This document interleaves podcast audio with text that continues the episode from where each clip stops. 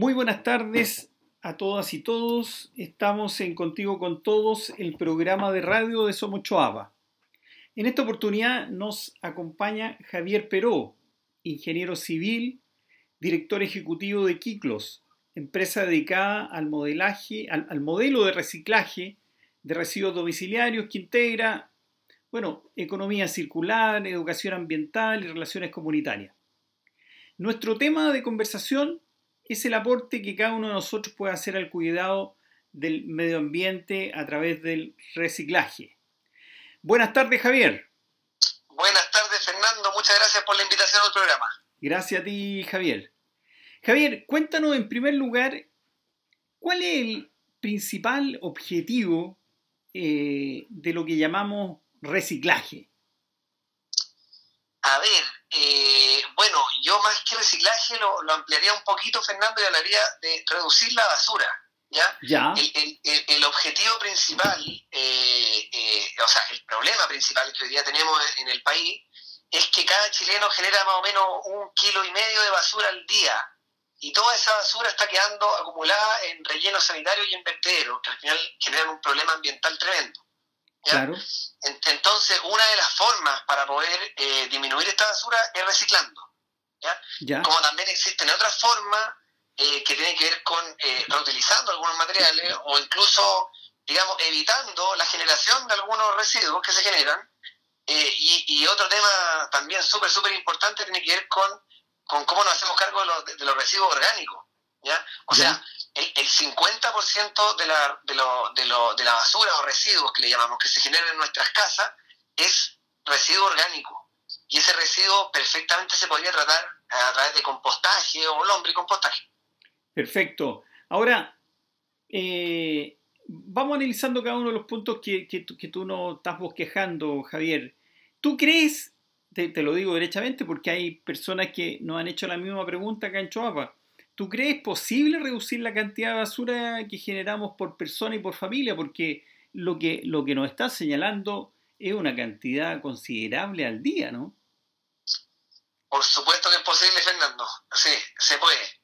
A ver, hay varias cosas que uno puede ir, eh, ir haciendo. Yo creo que primero podemos entender cada uno que podemos eh, ser más responsables y conscientes en las cosas que compramos y cuántos residuos estamos generando cuando compramos, por ejemplo, todo lo que son los empaques, las bolsas plásticas o cuando eh, eh, usamos vasos desechables, platos desechables. Todos esos residuos perfectamente se podrían evitar si es que nosotros usamos distintos elementos que son que se reutilizan, como los platos y cubiertos comunes y corrientes, o bolsas de género, por ejemplo, o cuando eh, resulta que compramos algo, algo que venía dentro de un saco, después podemos usar ese mismo saco para llevar distintas cosas en vez de tener que usar otra bolsa plástica. Eso tiene que ver ya con, con, con reducir el, el, la generación de residuos. Y después, Claro. algo que nosotros podemos hacer también sin necesitar de un tercero, eh, eh, eh, hacerse cargo de los residuos orgánicos. O, hoy día uno puede tener compostera en las casas, si es que no tiene patio puede compostar en el aire libre y si es que uno no tiene un jardín o un patio para poder compostar en el, en el suelo mismo, uno puede hacer, eh, fabricarse una, una compostera para poder compostar, incluso puede usar estas lombrices californianas que se llaman, que, que sirven pa- para, para producir humus a partir de todo el residuo orgánico, que genera tierra de hoja también, que sirve para usar en el mismo jardín. Y después ya tenemos todo lo que es el reciclaje mismo, que si bien no depende 100% de nosotros, dado que si nosotros somos eh, conscientes de separar nuestros residuos en la casa, botellas plásticas, latas de aluminio, por ejemplo, botellas de vidrio, dependemos también de que exista otros gestores en, la- en nuestras localidades que se hagan cargo después de esos materiales. Javier, y, y, y cuéntanos, uno, eh, uno a veces a través de la televisión o la radio, los diarios se informa de esto, pero ¿por qué es tan importante controlar el uso de los envases plásticos?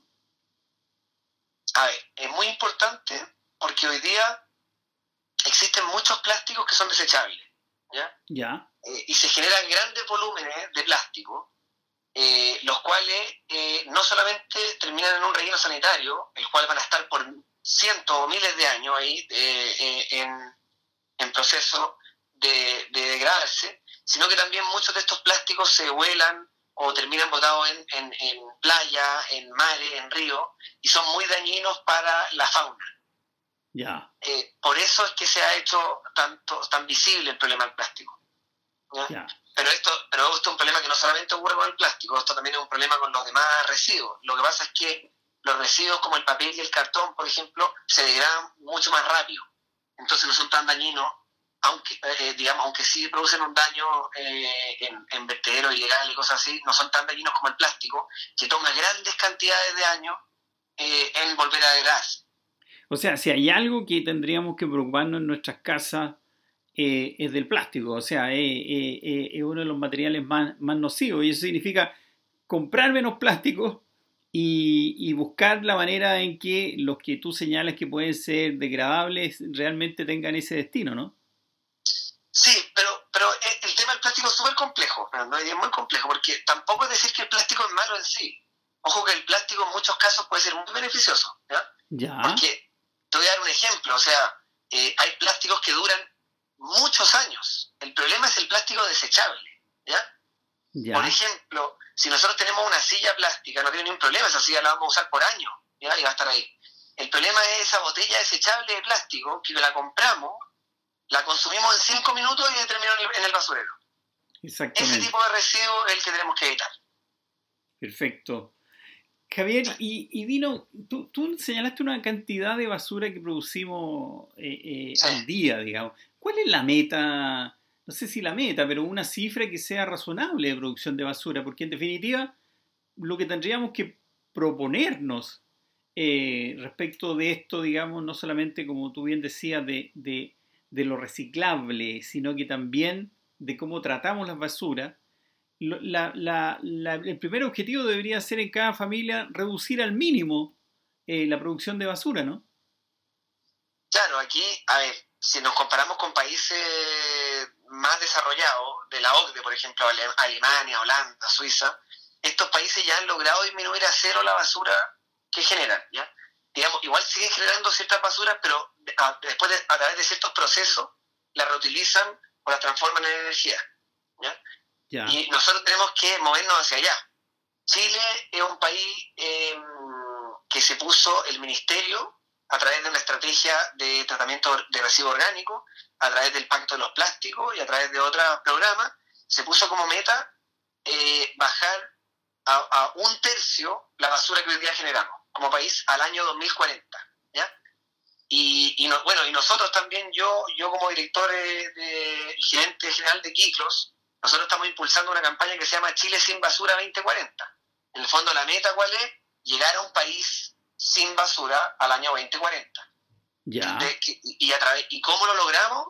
Eso tiene que ver con muchos pasos que se tienen que hacer de forma paralela, desde una campaña de concientización y cultura de las personas, desde la inversión desde el Estado en infraestructura para poder recuperar los residuos, desde también nuevas normativas en que, en que se, se le pongan desincentivos a botar basura y se le pongan incentivos a los que recuperan basura, eh, eso se puede hacer a través de, se puede regular a través de impuestos u otros, etcétera.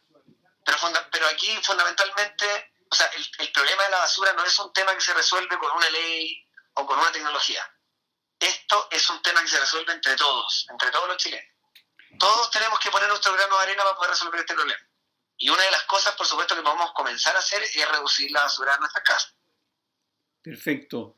Oye, Javier, y, finalmente, eh, ¿cómo, yo, sé que ustedes tienen experiencia en esto, por eso te lo pregunto, pero ¿cómo podemos enseñar a los niños eh, el uso de material, de los materiales que se pueden reciclar y, en definitiva, eh, cómo, ¿cuál sería la manera más efectiva también de enseñarles?